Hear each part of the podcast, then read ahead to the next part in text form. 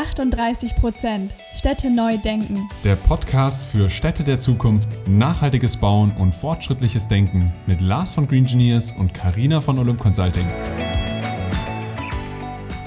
Liebe Freundinnen und Freunde der nachhaltigen Städte. Und herzlich willkommen zu unserer zweiten Podcast-Folge. Und an der Stelle nochmal ein großes Dankeschön an das tolle Feedback zu unserer letzten und äh, ersten Podcast-Folge und auch zum generellen Start zu unserem Podcast zeigt uns natürlich, dass es auch für euch ein spannendes Thema ist. Ich bin auch schon sehr gespannt auf die ganzen Gäste, die uns noch erwarten werden. Aber jetzt erstmal ein herzliches Willkommen an unsere heutigen zwei Gäste. Zwei echte Experten auf ihrem Gebiet, Nora und Tim, halt beide von Green Engineers und Experten für ressourceneffizientes und nachhaltiges Bauen. Euch macht also niemand so schnell irgendwas vor. Ich freue mich, dass ihr da seid. Herzlich willkommen. Hallo ihr beiden. Vielen Dank auch von, von meiner Seite. Ich freue mich auch hier zu sein und mitzuwirken in eurem schönen Podcast. Freut mich heute hier zu sein. Jetzt ist natürlich die Frage, was heute das Thema ist. Und das Thema ist heute Gebäudeökobilanzierung. Eine Ökobilanzierung ist wahrscheinlich eher geläufig wie schon eine Gebäudeökobilanzierung. Man kennt klassischerweise heutzutage oftmals die Thematik des Privatpersonen, also vielleicht auch du zu Hause, dir schon mal deinen CO2-Fußabdruck irgendwo berechnen lassen hast. Ob du das online gemacht hast oder irgendwo berechnet bekommen hast bei einem Flug. Das heißt, wenn du von München nach Lissabon fliegst und zurück, dann hast du 1,8 Tonnen CO2-Fußabdruck hinterlassen, um das Ganze zu kompensieren beispielsweise. Das heißt aber, du hast irgendwo immer wieder für nachhaltige Themen das Thema CO2-Fußabdruck oder irgendwelche anderen nachhaltigen Faktoren und Werte ausgerechnet bekommen. Und auch das kann man eben für klassischerweise Gebäude tun, weil Gebäude an sich meistens nur in der Nutzungsphase aktuell auf die Nachhaltigkeit untersucht werden und das Material, was aber verwendet wird, oft einen ganz, ganz anderen Einfluss hat. Dazu aber jetzt heute ja Tim und Nora. Deswegen starten wir direkt mit der Frage an euch beide. Was ist denn überhaupt eine Gebäudeökobilanzierung oder eine Ökobilanzierung an sich?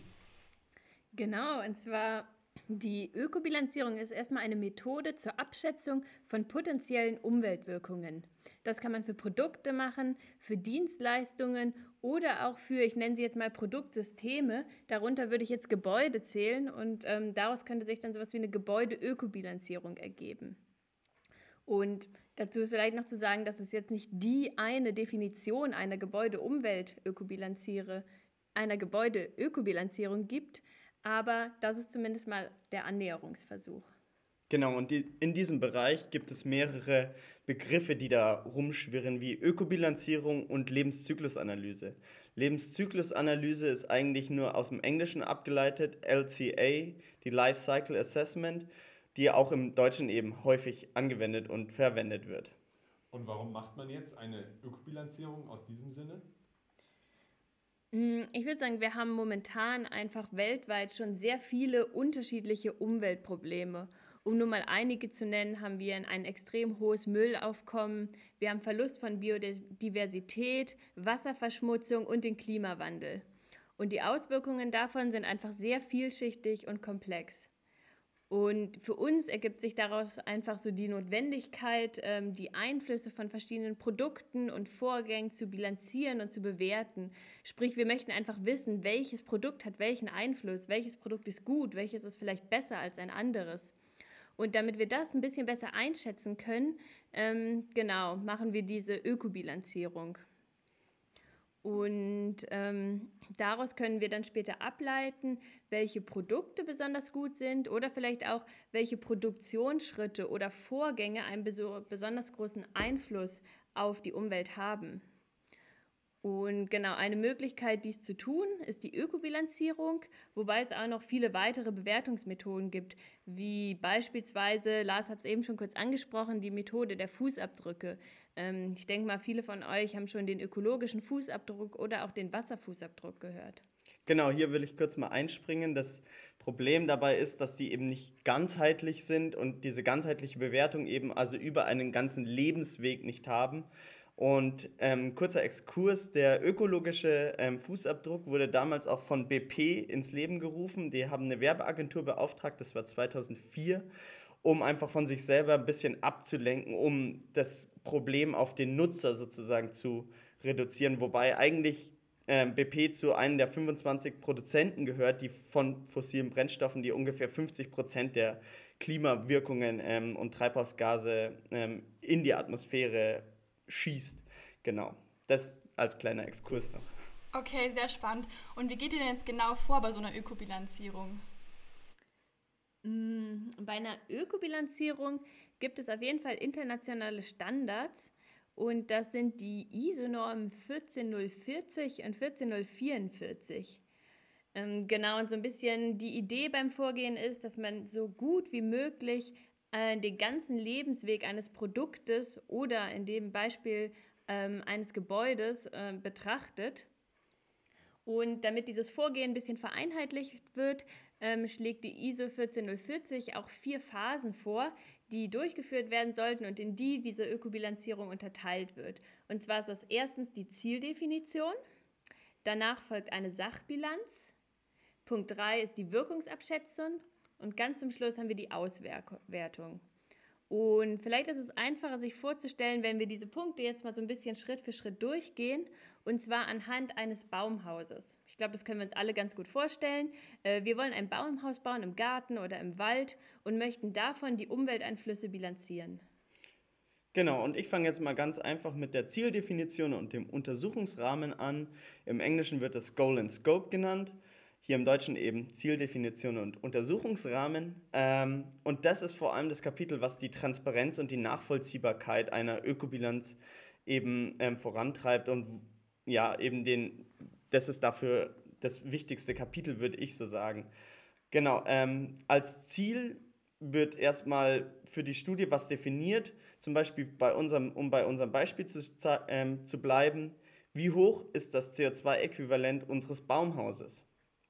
Ähm, jetzt ist dieser Begriff CO2-Äquivalent gefallen, der häufig im Bereich von Ökobilanzierung ähm, fällt.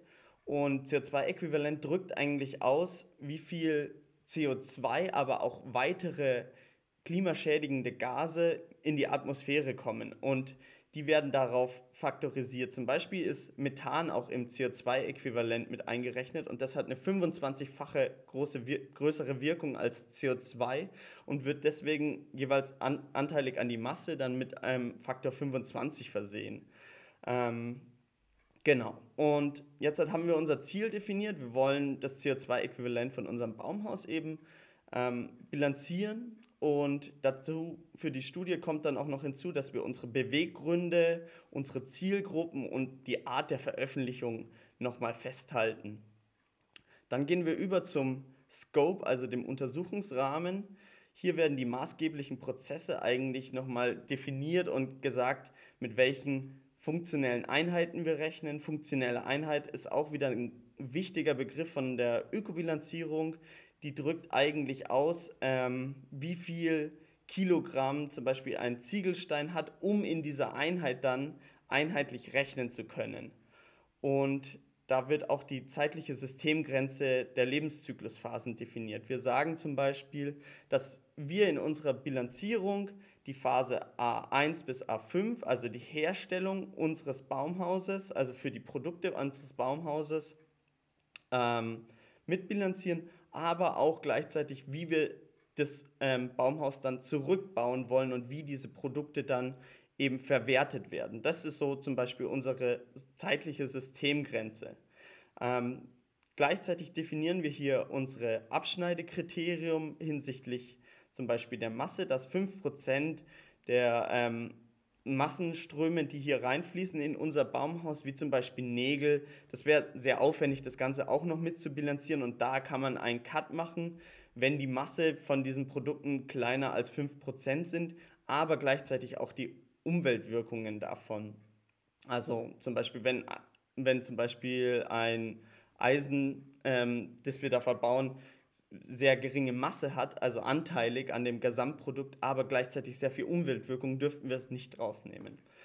Genau, und letztlich sagen wir noch, welche Bauteile wir für, für unser ähm, Baumhaus mit betrachten und das sind meistens die Kostengruppen 300 und 400. Genau, und letztlich definieren wir noch die jeweiligen Umweltaspekte, die wir hiervon ähm, untersuchen. Das wäre einmal das globale Erwärmungspotenzial ausgedrückt im GWP für unser Baumhaus. Und jetzt kommen wir zur Sachbilanz. Genau, somit haben wir die Zieldefinition erstmal abgeschlossen.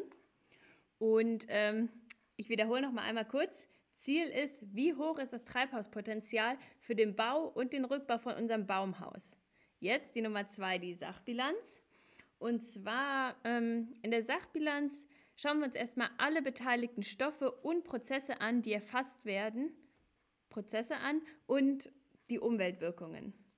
Sprich, ähm, gehen wir nochmal zurück zu unserem Baumhaus. Erstmal, welche Materialien sind überhaupt verbaut und welche Prozesse sind an deren Produktion beteiligt und welche Prozesse sind für deren Entsorgung beteiligt und wie erfolgt der Bauprozess des Baumhauses.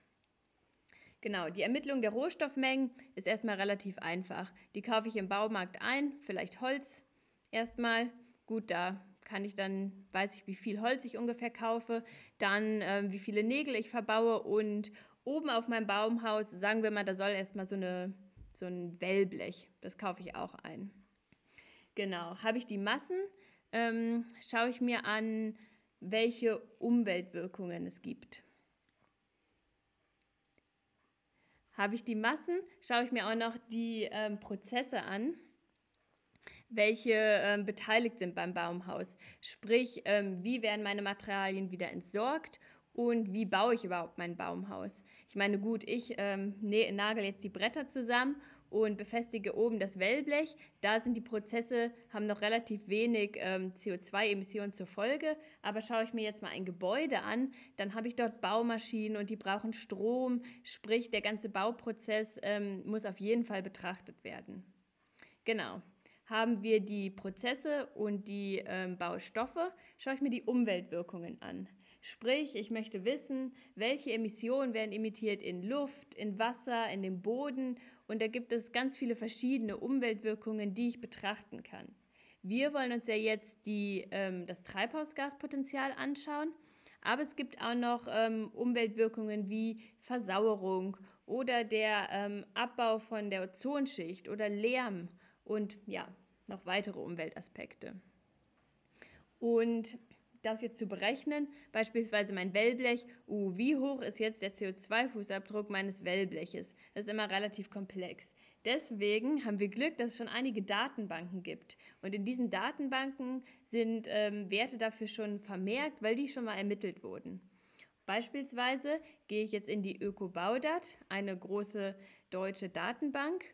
Und ähm, da ist hinterlegt, ein, ähm, ein Kilogramm Wellblech ist verantwortlich für, für circa 3 Kilogramm CO2-Äquivalent. Und so summiere ich die verschiedenen Summen auf und komme insgesamt zu meinen Umweltwirkungen. Genau, und dann haben wir letztlich definiert, wir haben unsere 3 Kilogramm Holz eingekauft, wir haben unsere 1 Kilogramm Wellblech eingekauft, um, unsere, ähm, um unser Baumhaus zu bauen und verknüpfen diese Daten mit den rausgesuchten Datensätzen um darauf aufbauend sozusagen die Wirkungskategorien, ähm, die wir gewählt haben, zu definieren, um zu sagen, welche Umweltwirkungen wirklich jetzt relevant sind. Also wir ähm, verknüpfen unser 1 Kilogramm Holz oder 3 Kilogramm Holz mit den jeweiligen ähm, Umweltwirkungen und daraus ergibt sich dann, wie viel GWP, also Global Warming Potential, aus diesem Holz sozusagen emittiert wird in der Herstellung, in der Nutzungsphase und im Rückbau. Und das ist unsere Wirkungsabschätzung, die der dritte Teil der Ökobilanzierung ist, um genau die Auswirkungen unseres Baumhauses sozusagen zu definieren. Und im Bausektor ganz üblich wird das Ganze dann nochmal runtergerechnet auf die Netto-Grundfläche, also in Quadratmeter, um eine gute Vergleichbarkeit zu haben. Darauf, also man, man sagt, wir haben jetzt 10 Quadratmeter Raumfläche geschaffen und das rechnen wir sozusagen, teilen wir nochmal ähm, durch unsere Umweltwirkungen, damit wir einen Vergleich zu anderen Gebäuden auch herstellen können. Das, weil, weil dann alles auf einen Quadratmeter sozusagen runtergerechnet wird. Und das kann man, das Ganze kann man jetzt halt nochmal auswerten. Genau, vierter und letzter Punkt, die Auswertung. Und zwar möchten wir hier signifikante Parameter identifizieren, sprich beispielsweise, welches Material trägt denn bei uns am meisten zur globalen Erwärmung bei? Ist es das Holz, sind es die Nägel oder ist es das Wellblech? Andere Möglichkeit wäre, andere Parameter wären die Prozesse. Ist es der Prozess des Transportes des Holzes vom Baumarkt zu unserer Stelle, wo das Baumhaus ist? Nutze ich da vielleicht ein Auto? Oder ist der Prozess der Produktion der Holzlatten viel, viel aufwendiger? Beziehungsweise, ähm, genau, wird da mehr CO2-Äquivalent emittiert? Und so möchte ich äh, Schlussfolgerung ziehen und dann letztendlich auch Empfehlungen aussprechen. Zum Beispiel, ich stelle fest, ein Material ähm, hat besonders hohe Emissionen. Kann ich da vielleicht Prozesse optimieren oder kann ich das Material vielleicht sogar ersetzen? Und auch zur Auswertung gehört ein Stück weit auch eine Beurteilung der Qualität unserer Ökobilanz. Sprich, waren sehr viele Daten vorhanden und konnte ich die verwerten oder musste ich sehr viele Annahmen treffen, weil es dafür einfach keine Daten gab. Und ähm, genau so möchte ich schauen, dass es immer nachvollziehbar bleibt und dass ich letztendlich ähm, Empfehlungen geben kann und Produkte verbessern kann. Super, vielen, vielen Dank für dieses super schön, einfach erklärte, bildliche Beispiel mit dem Baumhaus. Ich glaube, jeder von uns kann sich an seine Kindheit zurückerinnern. Irgendwo war man dann doch mal in so einem wunderschönen Ort, wo man sich als Kind meistens zurückziehen konnte, im Baumhaus. Aber was sind denn eigentlich noch so die Anwendungsfelder dann konkret für die Ökobilanz? Genau, meistens hat man ja Produkte, die man miteinander vergleichen will. Zum Beispiel, wenn wir jetzt nochmal bei unserem Baumhaus bleiben, wenn wir sagen, wir, wir, wir schauen uns unterschiedliche ähm, Dachaufbauten an, wenn wir nicht das Wellblech nehmen, sondern eine Bitumenbahn, die wir auf, auf dem Holzdach legen und die uns genauso vor Regen schützen soll. Das könnte man zum Beispiel vergleichen, um dann eben die Umweltwirkungen zu ermitteln. Ähm, aber gleichzeitig können Schwachstellen in der ganzen ähm, Prozesskette ermittelt werden, um zu sagen, zum Beispiel unser Wellblech hat jetzt hat ganz, ganz ähm, hohe Emissionen, vor allem in der Herstellung, weil die, Herstellung super energieintensiv ist. Und dann könnten wir schauen, ja, vielleicht könnte man hier in diesem Schritt noch irgendwie ähm, bessere ähm, oder nur mit erneuerbaren Energien arbeiten, ein eigenes Kraftwerk dafür bauen, um dann letztlich diesen Prozess ähm, der Herstellung des Wellblechs zu verbessern.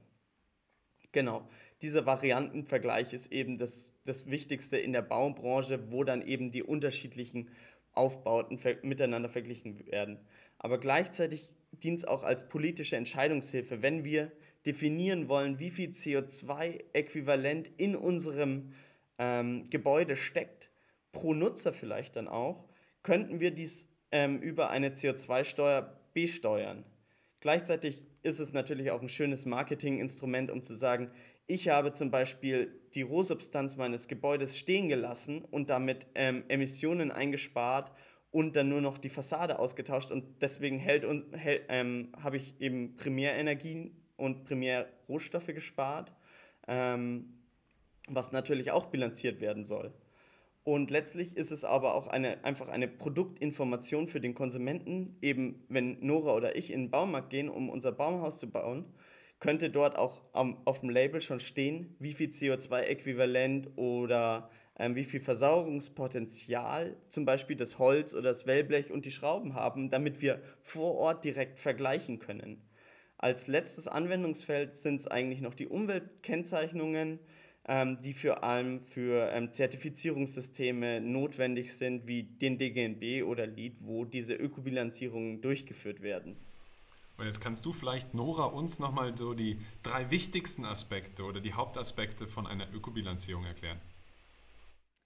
Genau, also so der allerwichtigste Punkt für mich ist, glaube ich, die Transparenz der Ökobilanz da ist einfach extrem wichtig, dass man verständlich darstellt, welche Schritte durchgeführt werden, damit das Ergebnis nachvollziehbar wird. Sprich, wenn ich mir jetzt äh, zwei Ökobilanzen durchlese, beispielsweise nehmen wir nochmal das Wellblech und die Bitumenbahn, dann möchte ich genau wissen, was da verglichen wurde, weil ich bin mir sicher, wenn ich eine Ökobilanz erstelle und wenn äh, Tim auch noch eine erstellt, wir werden bestimmt unterschiedliche Ergebnisse raus haben obwohl wir beide das Wellblech bilanzieren. Aber dadurch, dass man einfach unterschiedliche Annahmen trifft, ähm, können die Zahlen am Ende unterschiedlich sein. Und hier ist einfach ganz wichtig, dass der Leser versteht und dass, ähm, genau, dass man weiß, was genau wurde durchgeführt. Ich glaube, das ist so der Knackpunkt, der wirklich wichtig ist. Und genau weitere Aspekte gibt es noch zahlreiche, wie beispielsweise die Lebenswegbetrachtung. Dass es ähm, ideal ist, wenn äh, alle relevanten Lebenszyklusphasen betrachtet werden. Okay, und was sagt ihr denn, worauf sollte man irgendwie aufpassen bei so einer Ökobilanzierung? Gibt es irgendwelche Fallen oder Tricks, äh, ja, auf die man achten muss? Ja, danke, schöne Frage. Ähm, wie Nora schon angesprochen hat, ist die Transparenz immer ähm, hochzuhalten und deswegen kann man dann eben sehen oder dass zum Beispiel Produkte nicht miteinander vergleichbar sind, weil unterschiedliche ähm, Untersuchungsrahmen gewählt wurden. Also wenn wir zum Beispiel bei unserem Wellblech bleiben, hat, ähm, wurde in dieser Phase, des, ähm, in dieser Ökobilanz das Modul D hergenommen, wo dann die Wieder, ähm, Wiederverwertung und die Rückgewinnung und das Recycling betrachtet wird und ein Bonus sozusagen draufgerechnet wird auf unser Wellblech.